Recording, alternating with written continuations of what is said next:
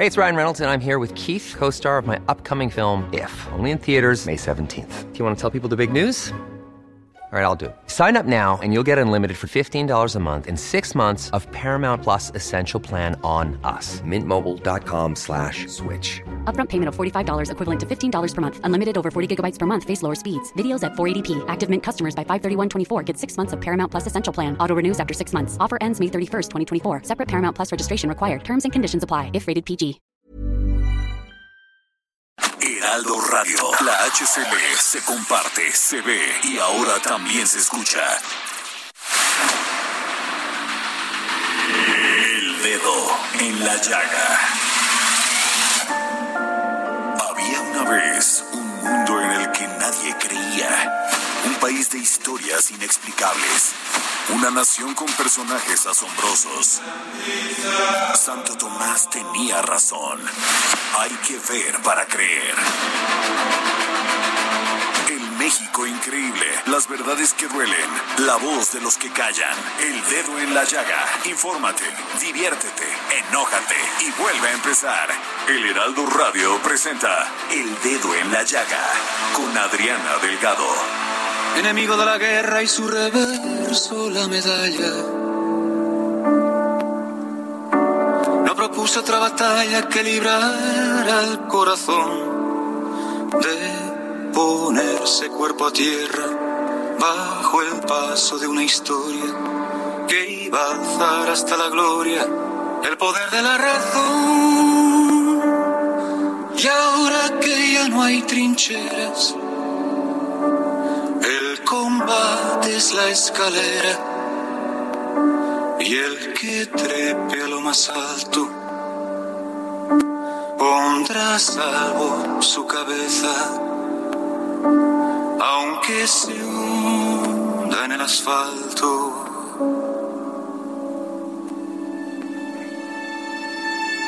La belleza, la belleza.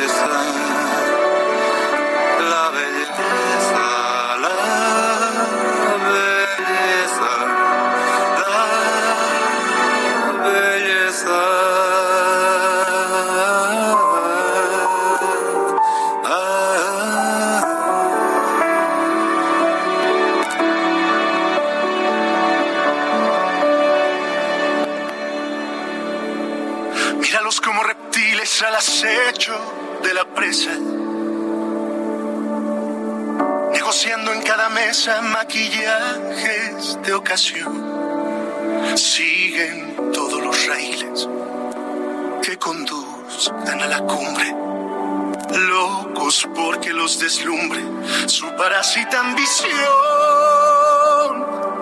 Antes iban de profetas y ahora así el éxito es su meta.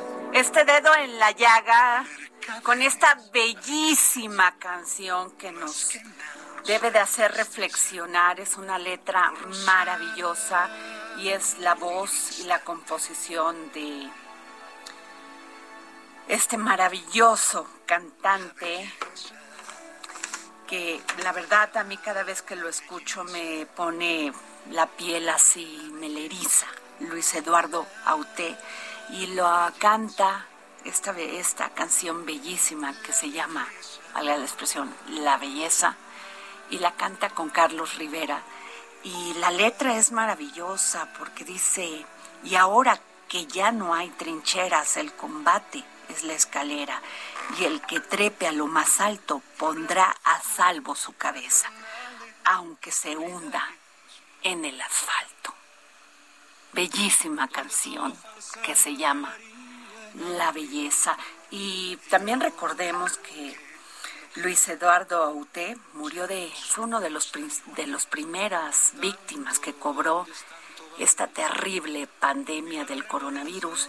Y aun cuando ya estamos inmersos en muchas otras cosas y la independencia, la vienen las, las los días de muertos, la fin de año, porque ya yo yo veo ya hasta en los supers, en los supermercados ya que ya está las esferas, los arbolitos de Navidad, los Santa Claus, pero no se nos debe olvidar que seguimos en pandemia, que seguimos en esta terrible pandemia del COVID-19 y que debemos de cuidarnos, que no se nos vaya, que no se nos pierda la intención de cuidarnos a nosotros y de cuidar a los demás. Déjenme decirles, después de esta maravillosa canción, que tenemos dos libros, ¿sí?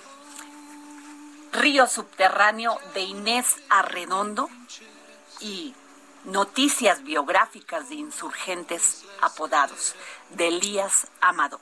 Estos dos libros van a ser para aquellos primeros y primeras que nos manden un tweet a arroba Adri Delgado Ruiz.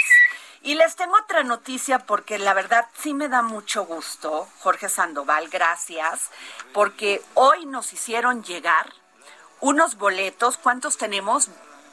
Diez boletos para este partido que va a jugar Pumas contra Juárez y es de el torneo de apertura del 2021 de la Liga BBVA eh, femenil. Entonces, pues muchísimas gracias por hacernos llegar estos boletos. Voy a seguirlo mencionando durante todo el programa.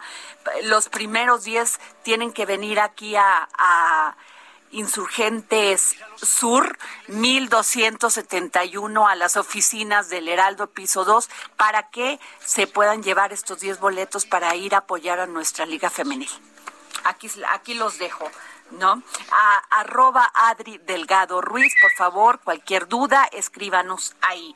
Y también le voy a decir que le agradezco mucho al Banco de México por un billete de 20 pesos conmemorativo que me hizo llegar. Se los valoro enormemente, da gusto recibir este tipo de, de, este, de regalos. La verdad, lo valoro mucho. Muchas gracias. Y nos vamos con nuestra queridísima Lilia, Lila Abed, columnista en el Heraldo de México, compañera de nosotros, porque pues a cinco días de un posible cierre de gobierno de Estados Unidos por desacuerdos presupuestales, ¿eh? creo que aquí te estamos teniendo lo mismo, porque se ha armado ahí en la Cámara, en el Congreso, por las, en la Cámara de Diputados, por las comisiones, por las presidencias de las comisiones, pero en Estados Unidos pues sí hay un tema porque los republicanos sencillamente le están poniendo muchos obstáculos a Biden y este y pues acuérdense que venía este plan de infraestructura que pues nos vamos a ver beneficiados, México se va a ver beneficiado indirectamente, pero tengo a Lila Abed para que nos puedas este platicar más. Lila, ¿cómo estás? Adriana, ¿cómo estás? Como siempre, un gusto estar en tu programa. Un saludo a todo tu público. Gracias, querida. Oye, cuéntanos qué está pasando, porque parece que, que se están poniendo muy intensos los republicanos. Así es, pues esta semana va a ser clave para el presidente Joe Biden debido a que el Senado está por votar eh, si se van a aprobar partes muy importantes de este plan de infraestructura que ha estado pues este, yendo y viniendo por parte de la Cámara de Representantes y el Senado incluye no solamente fondos y presupuesto para evitar que se cierre el gobierno, pero también están por aprobar pues millones, miles de millones de dólares para modernizar la infraestructura de Estados Unidos y aprobar mucha de la agenda doméstica eh, que va a ser sumamente importante para el presidente Joe Biden, Adriana, debido también a que está enfrentando unos niveles de aprobación, pues de hecho los más bajos desde que tomó posesión como presidente en enero, nada más para que nos demos una idea. En, en febrero y enero tenía eh, una aprobación muy alta eh, y, ahorita tiene únicamente 43% lo aprueban, 53% lo desaprueban. Y esta desaprobación eh, aumentó en los últimos tres meses. Y creo que esto también está poniendo en cuestión la legitimidad y credibilidad del gobierno de Joe Biden. Eh, es una es una cuestión que llegó tras la retirada de las tropas de Estados Unidos en Afganistán, el regreso de los talibanes al poder, pero también con este incremento importante de los casos de COVID-19 eh, en Estados Unidos, donde han tenido una muy alta tasa de hospitalizaciones y las medidas que ha tomado para frenar la propagación de la variante Delta eh, la Casa Blanca ha enfrentado duras críticas, no solamente por los republicanos, pero por la población estadounidense en general, y si no se llega a aprobar pues este presupuesto y hay un cierre de gobierno, eh, pues se, empiezan a generar temores de que puede incluso eh, aumentar la desaprobación del mandatario estadounidense, Adriana. Oye, Lila, pero, pero todo el mundo hubiésemos pensado que era beneficioso, o sea, para el, para Estados Unidos, pues invertir en infraestructura 1.2 billones de dólares y luego pues un segundo plan de infraestructura social de 3.5 billones. ¿Por qué la desaprobación?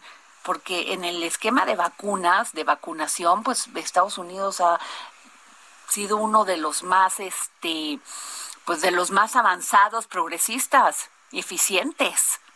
Pues el gran debate que ha existido desde un inicio entre los republicanos y los demócratas es que la bancada republicana dice que se tiene que votar de manera diferente eh, un paquete para infraestructura, únicamente lo que ellos consideran cuestiones como eh, puentes, este, eh, ferrocarriles, aeropuertos, lo que es netamente infraestructura, y que los programas sociales que vienen incorporados dentro de este mismo plan de infraestructura que incluyeron los demócratas, que eso se debe de votar por separado pero los demócratas han dicho una y otra vez que están eh, pues dispuestos a, poner todo esto bajo un solo paquete, e incluso hasta trae temas de migración, y es una cuestión que los republicanos han rechazado, y los, y los demócratas van a tratar de aprobar la mayoría de estas medidas por lo que se conoce como una medida de reconciliación, es decir, con una mayoría simple, 50 más 1, lo cual sí tienen los votos en el Senado, dejando a un lado a los republicanos y no se va a aprobar de una manera bipartidista, lo cual de nuevo va a deteriorar eh, pues esta ruptura que hay entre los republicanos y los demócratas y va a generar más polarización, pero siento que es una de las cuestiones primordiales de la agenda doméstica del presidente Joe Biden y los demócratas van a hacer lo necesario para aprobar este paquete. Pues muchísimas gracias, querida Lila Abed, como siempre, columnista en el Heraldo de México, como siempre, muy oportuno tu comentario. Gracias. Al contrario, Adriana, gracias a ti por la invitación. Bueno, y este, pues ahí está. Fíjense, todo podría decirse que, se podría decir que con este plan y con toda esta propuesta del presidente Biden, su, su, su, su este su presidencia, su estaría las encuestas lo darían como un con más con más este número de, eh, de aceptación, pero pues bueno, ahí no. Ahí hoy ando como que me llegó esta canción de la belleza. Pero bueno, a ver, eh, hoy tuve la oportunidad de leer a Carlos Guzmán, CEO de Prospect Factory, especialista en el mundo digital. Y Carlos, muy buenas tardes, ¿cómo estás? Muy bien, muchas gracias, muy buenas tardes. Oye, Carlos, eh, muy interesante este artículo que hablas de la ley para la transparencia de contratación de publicidad. ¿Nos puedes explicar dónde ves tú los pros y los contras? Sí, sí, con mucho gusto. Mira, lo que lo, lo que pasa es que es, una ley que tiene un principio inicial que creo que es correcto, que es evitar el acaparamiento que algunas agencias y centrales de medios hacían al comprar muchos espacios publicitarios y luego revenderlos a pues a ciertos anunciantes con algunas condiciones que no eran las mejores para todos los anunciantes, era un acaparamiento. Entonces, al tratar de evitar esto se crea esta ley que pone una serie de condiciones y que pues para evitar el acaparamiento de unos cuantos nos ha puesto a todos en un grave problema. Este, somos tres jugadores en este mercado, está el anunciante, luego están las agencias y luego están los medios. Y para regular esto, para darle transparencia, lo cual es correcto, eh, se entró en una serie de vericuetos ahí que pues han puesto a las agencias en medio del sándwich y han eh, ocasionado que inclusive ahorita haya campañas suspendidas, sobre todo en el mundo digital, donde no se han podido reestructurar estos procesos. Lo que la ley dice es que eh, ahora el medio le tiene que facturar directo al anunciante, la factura ya no puede cruzar por la agencia de publicidad para que luego la agencia refacture al anunciante. Entonces, en este modelo, pues todo el mundo tuvo que cambiar sus procesos administrativos. Ajá. Ahora los anunciantes le deben de pagar directo al medio o bien darle el dinero a la agencia para que la agencia pague por cuenta y orden del anunciante. Es decir, recibe su dinero y se lo paga al medio, pero la factura siempre viaja desde el medio hasta el anunciante. Otra cosa que se supone que para darle transparencia se está ahora prohibiendo, además de que las agencias refacturen, se está prohibiendo un modelo que se utilizaba por muchos años, en donde las agencias que vendían una campaña publicitaria a un anunciante, le cobraban al anunciante, pero también recibían por atrás una comisión del medio. Algunas agencias se lo transparentaban a sus clientes, inclusive había agencias que no le cobraban nada a los clientes porque sabían que su cobrada, su dinero venía del, del medio que les daba una comisión. Pero muchas otras agencias no transparentaban estos. Entonces, en realidad lo que pasaba es que se generaba un conflicto de intereses porque había agencias que promovían medios con los que tenían una comisión sin que necesariamente fuera el mejor medio para el anunciante.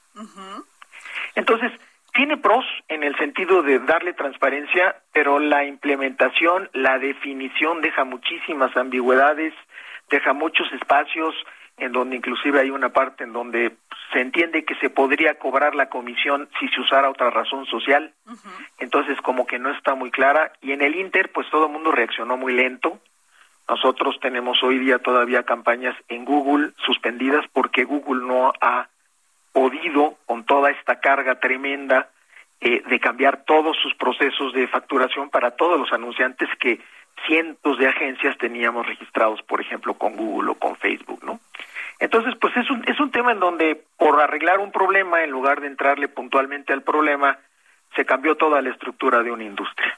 Oye, eh, Carlos, eh, esta industria de la publicidad, eh, ¿de qué estamos hablando? ¿De cuántas personas, de cuántas este, fuentes de trabajo?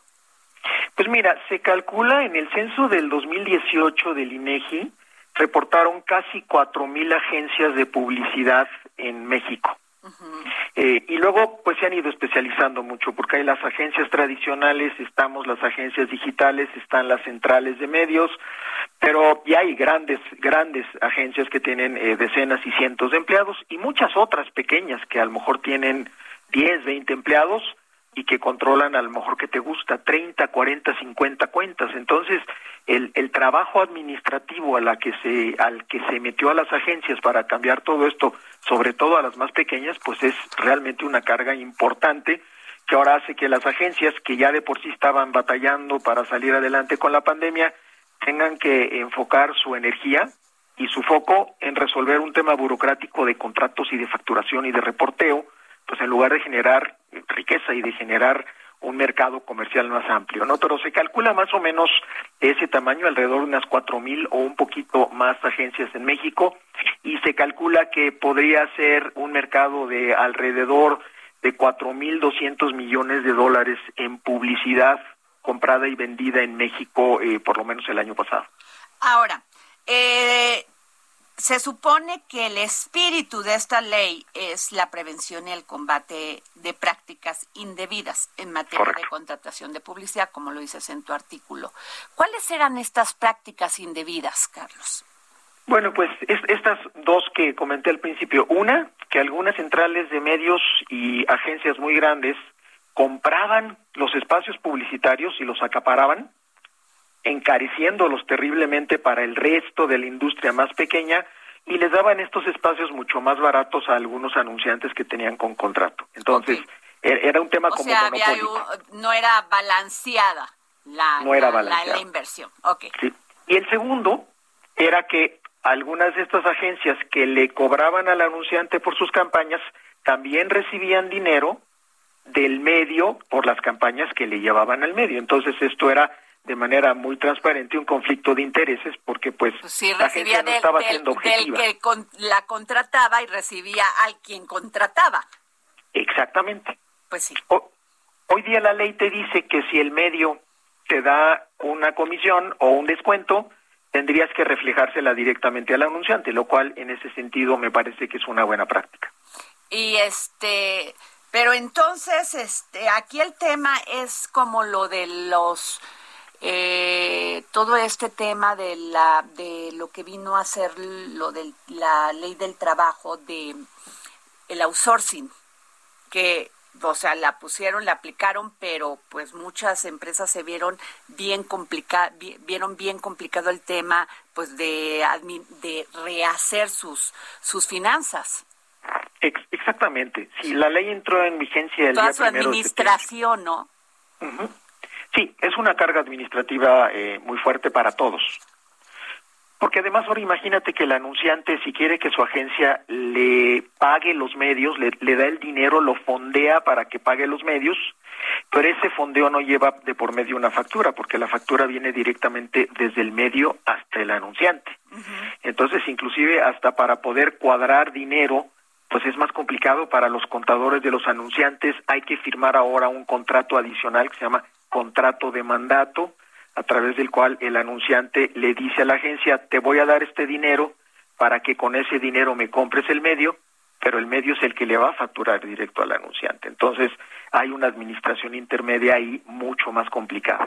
Bueno, pero también esto, Carlos, este va con todo este tema de, de el SAT, de lo que ha anunciado el, el, secretario de Hacienda, el mismo presidente, de transparentar, de, de que este no solamente unos paguemos impuestos, sino que paguemos todos.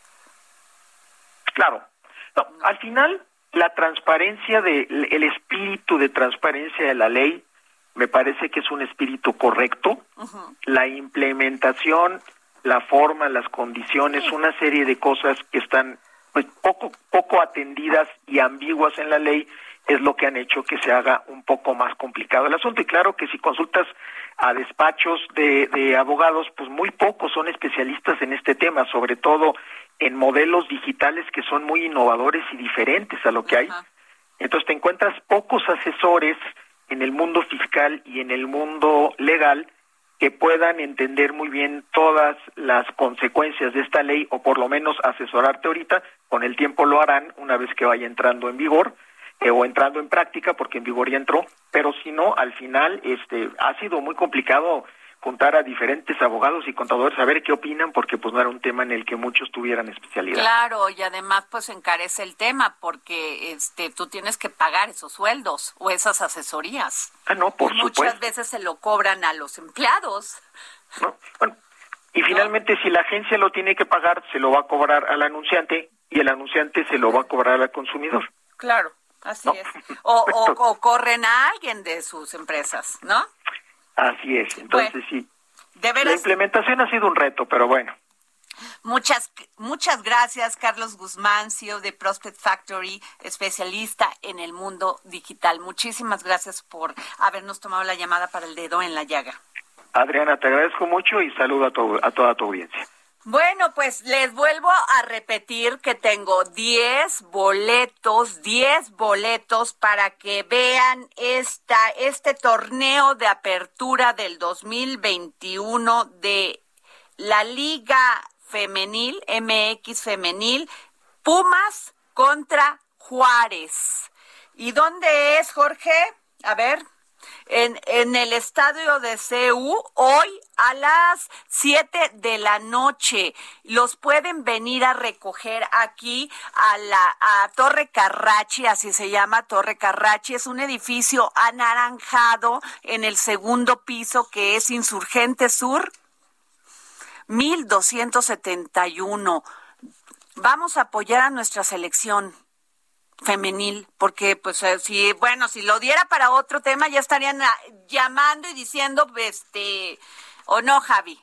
Pero pues es como la liga femenil, o sea, sí hay que generar visibilidad de estos temas y empoderar a nuestras atletas, a nuestras deportistas, a nuestros futbolistas. Mande, Jorge, a ver, arroba Adri Delgado Ruiz, ahí me pueden escribir para cualquier duda y está Aldo apoyándonos para, para resolverles y contestarles cualquier duda, ¿no? Y bueno, pues nos vamos con esta canción, Belleza, que Carla, que canta Luis Carlos, este Luis Eduardo es que hoy amanecí, hoy estoy media, este, bueno, Luis, eh, Luis Eduardo Auté con Carlos Rivera y esta canción maravillosa que se llama La Belleza. Y ahora que ya no hay trincheras, bajes la escalera y el que trepe a lo más alto pondrá a salvo su cabeza, aunque se hunda en el asfalto.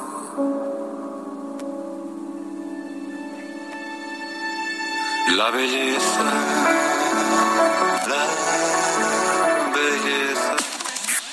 Sigue a Adriana Delgado en su cuenta de Twitter, arroba Adri Delgado Ruiz. Además, te invitamos a enviar tus opiniones y comentarios en texto o por mensaje de audio a través de WhatsApp al 55 2544 3334. Y si quieres escuchar El Dedo en la Llaga de El Heraldo Radio, en cualquier momento y donde quiera que te encuentres, descarga el podcast disponible en Spotify y iTunes.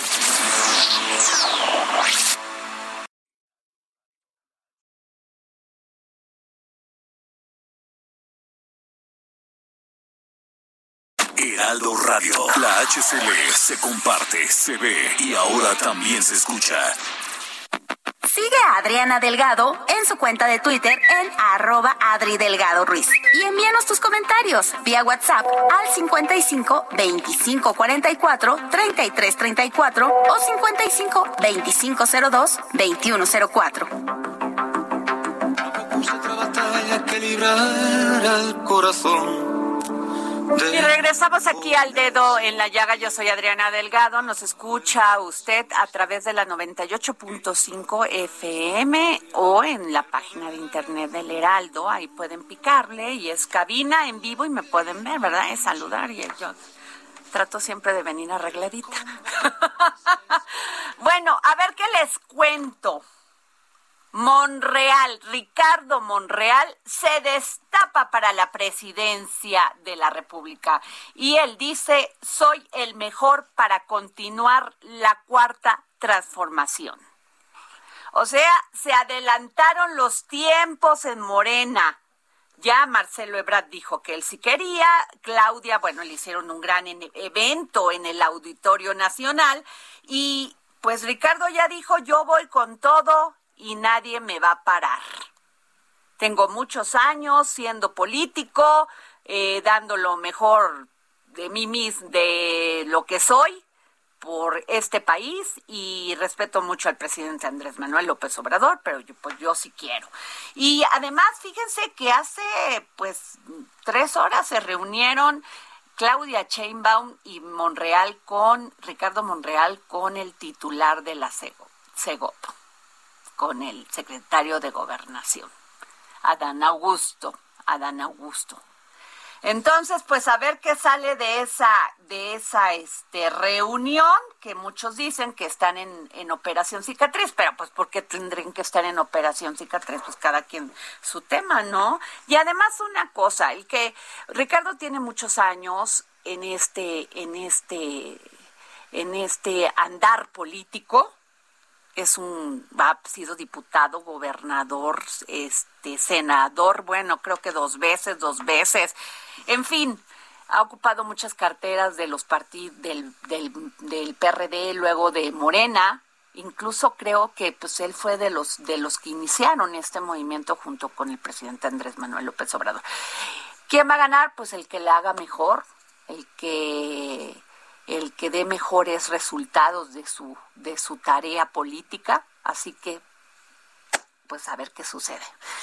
Tenemos en la línea a nuestra querida Patricia Ortiz Couturier, en otro tema, alcaldesa de la Magdalena Contreras. Pati, muy buenas tardes, ¿cómo estás? Hola Adri, muy bien, gracias. ¿Y tú? Muy buenas tardes. Oye, que ya eres compañera mía aquí en el Heraldo. Ya, estoy empezando a escribir. Qué bueno, Patti. La verdad, tú eres una mujer no solamente inteligente, un gran ser humano, pero eres una mujer muy preparada. Sin duda alguna va a ser un éxito todas tus participaciones. Y Patti, Muchísimas gracias. tuviste tu tercer informe de gobierno el pasado sábado. ¿Cuál es el balance que haces? Además de haber sido de las primer, de las primeras conocidas que les dio COVID mi Pati. ya más de un año. Ya más de un año. Sí, rapidísimo. Oye, pues, pues, bien, mira, han sido tres años, eh, pues bastante complicados, particularmente los últimos dos, pero tres años de muchísimo trabajo, tres años de recuperar, de recuperar y dignificar el espacio público, de traer proyectos eh, sociales a Contreras que no había. Eh, está la Clínica de la Mujer, por ejemplo, está el cine Linterna Mágica, eh, hay, hay, hay, muchas eh, cosas que logramos recuperar.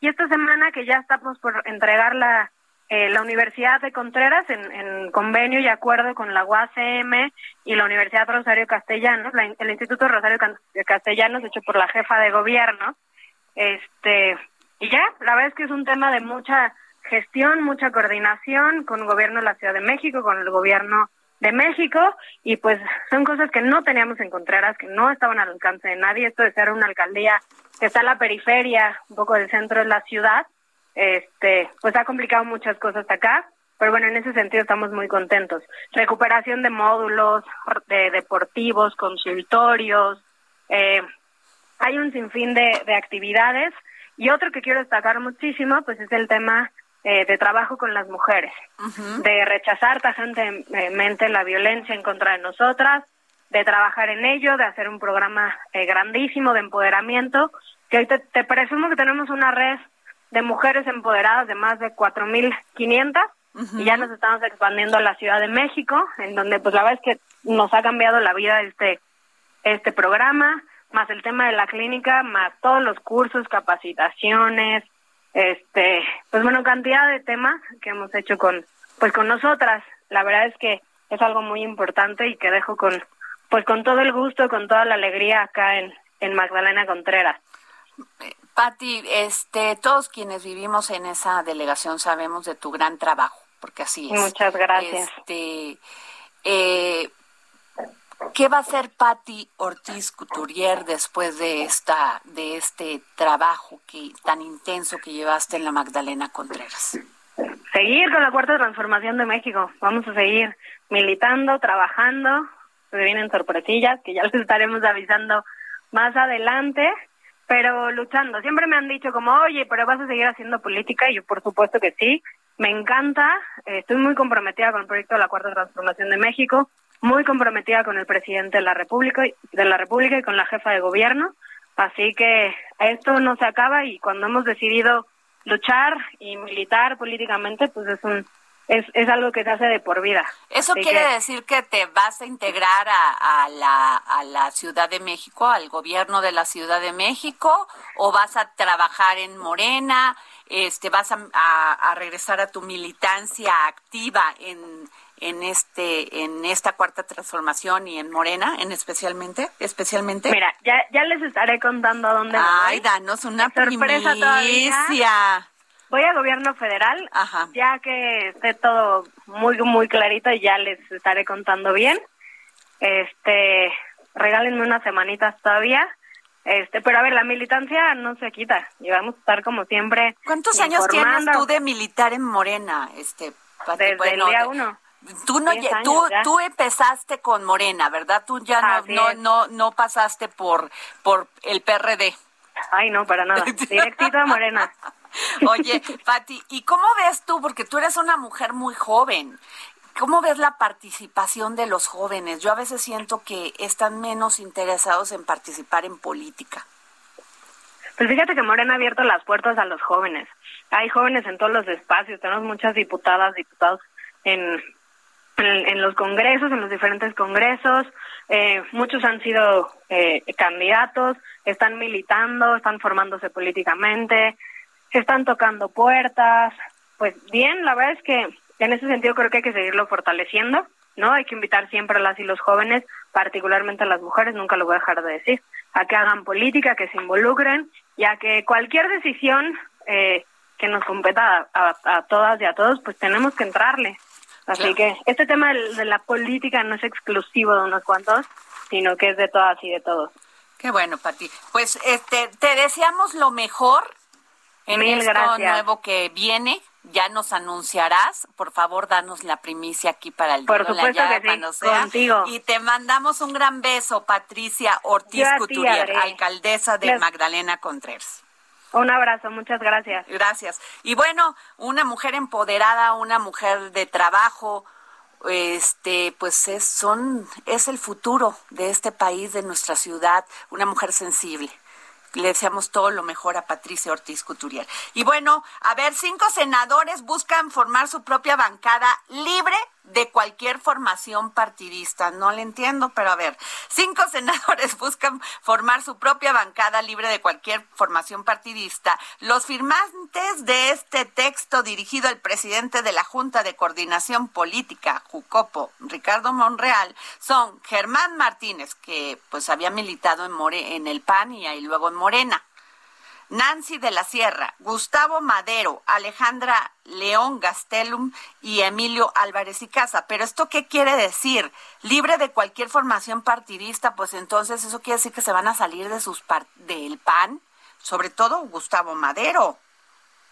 Ahí ya no entiendo. A ver si podemos hablar con alguno de ellos, Jorge Sandoval, para, para poder saber qué, qué es lo que, de qué se trata. Pero bueno, ya tenemos, fíjense que el día de hoy celebramos 200 años de la consumación de la independencia de México cuando el ejército trigarante al mando de Agustín de Iturbide entró triunfal a la capital del país para sellar la victoria contra los españoles y enaltecer el legado de Hidalgo de 1810.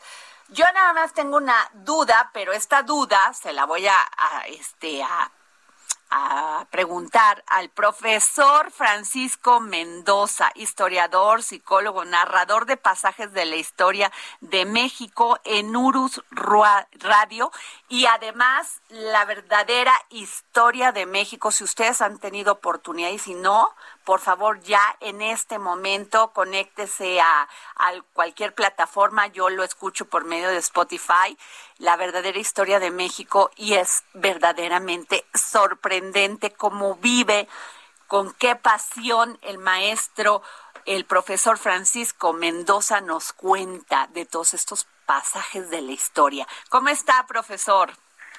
Adriana, qué gusto saludarte, de veras me da mucho, mucho gusto y bueno, estamos bien afortunadamente. Muchas gracias, profesor. Oiga, profesor, a ver, la independencia.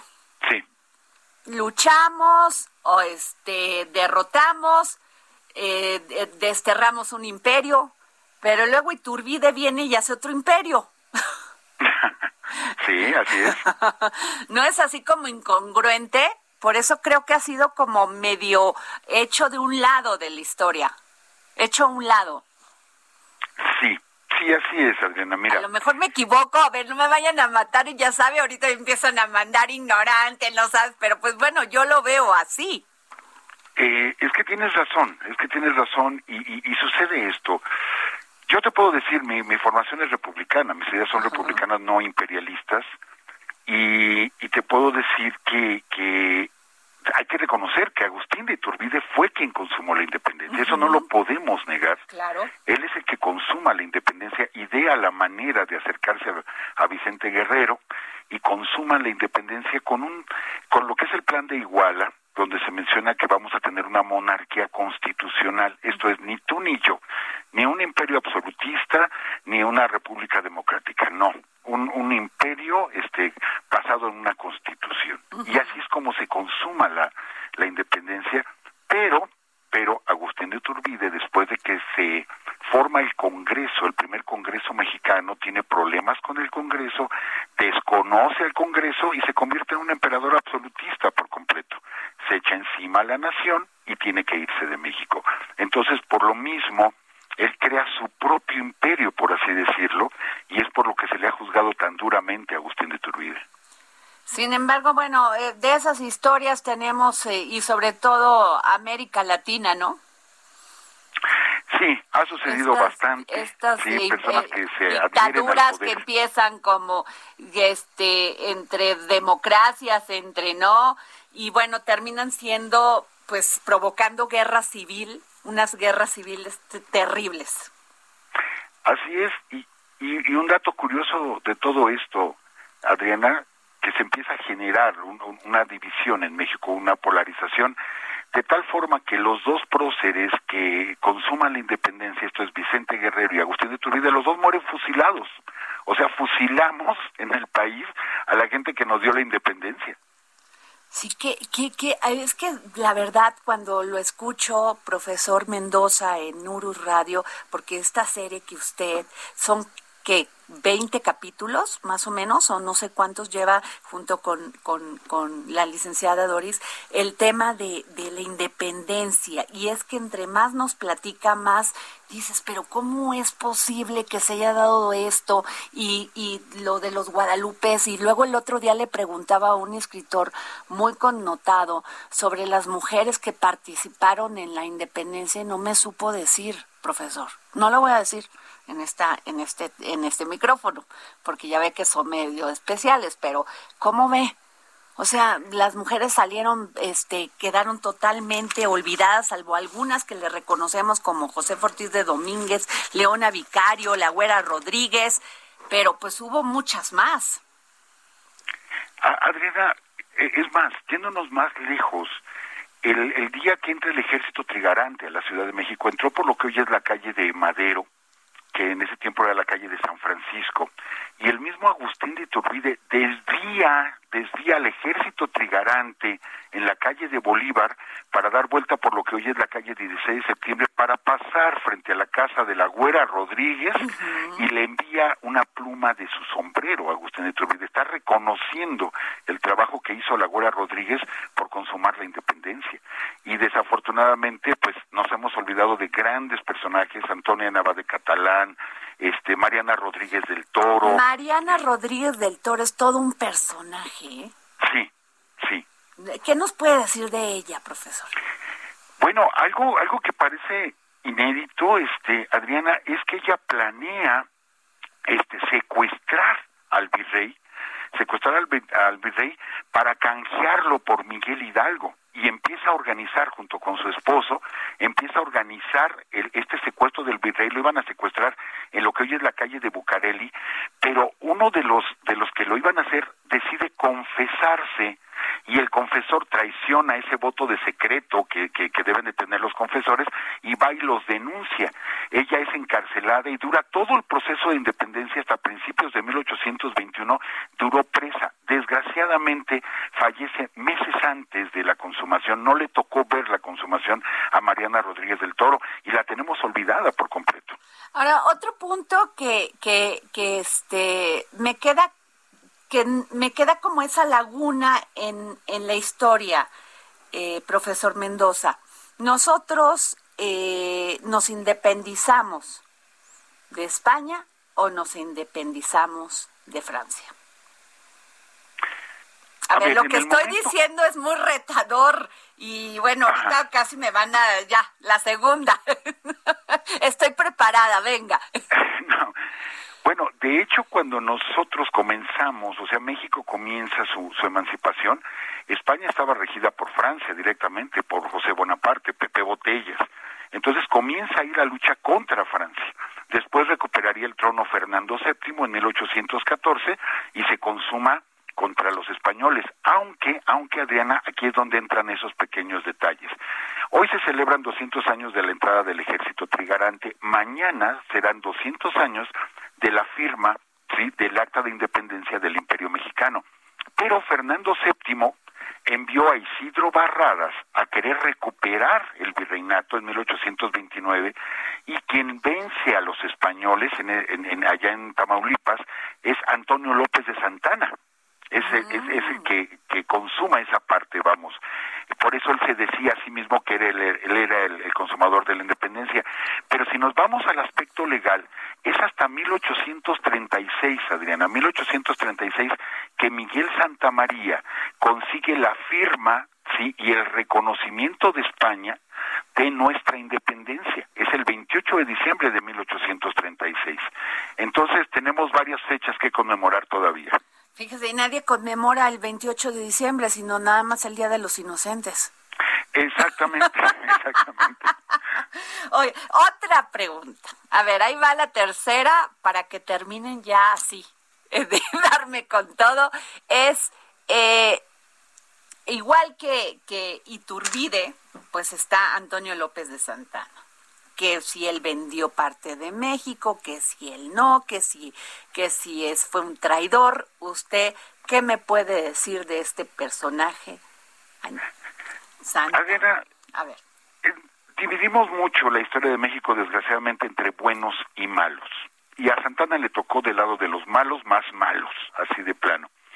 Pero hay cosas que se le adjudican a Santana que no son correctas. Sí, fue un mal gobernante, indiscutiblemente, se empoderó en su último periodo presidencial, se hizo llamar Su Alteza Serenísima, pero él no vende el territorio nacional. Se le ha dicho es que él vendió la mitad del territorio. Eso es completamente falso y se puede sostener fácilmente con la historia. Él ni siquiera estaba en México cuando perdimos la mitad del territorio.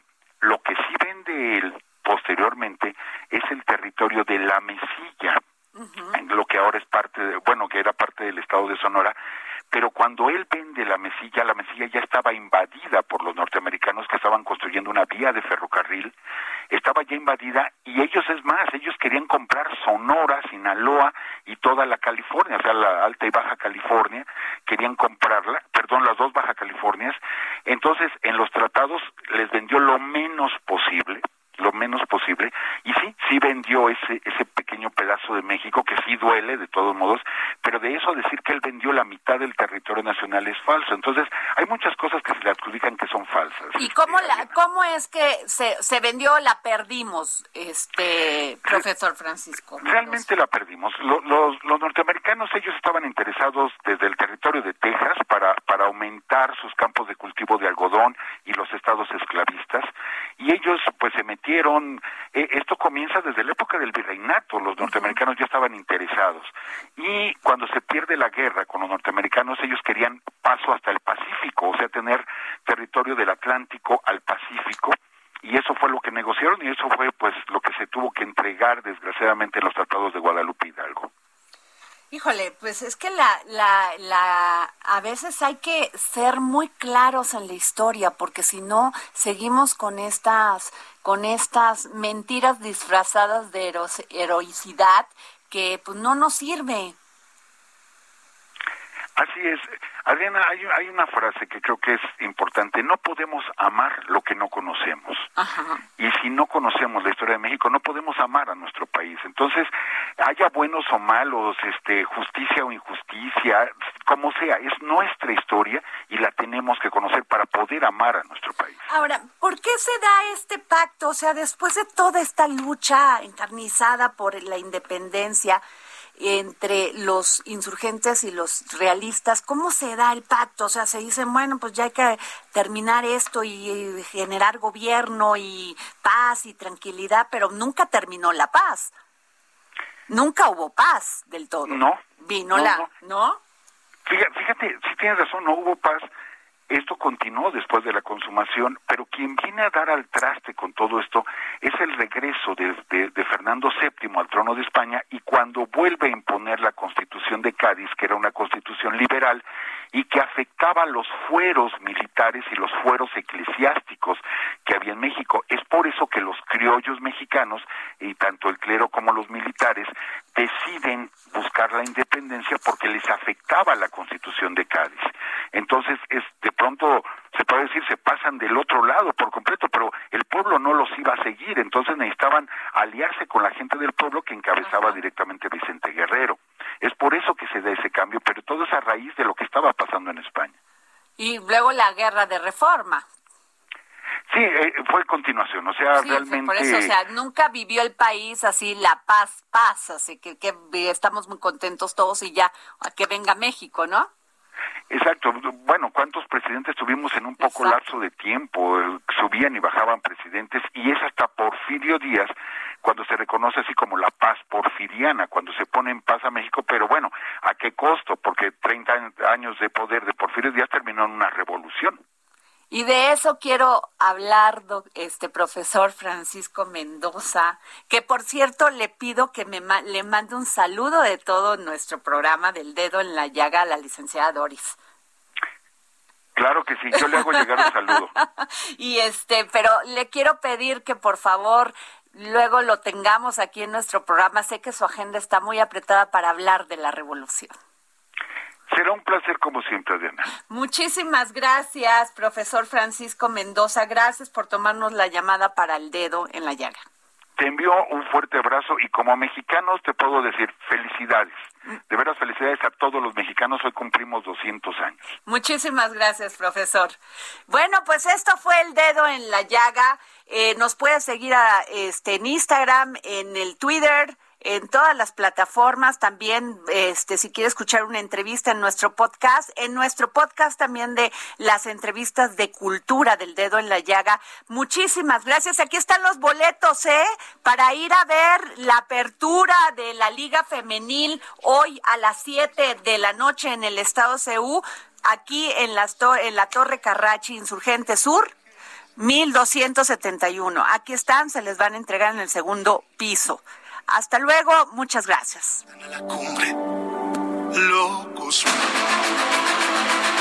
El Heraldo Radio presentó El Dedo en la Llaga con Adriana Delgado. Heraldo Radio, la HCL se comparte, se ve y ahora también se escucha.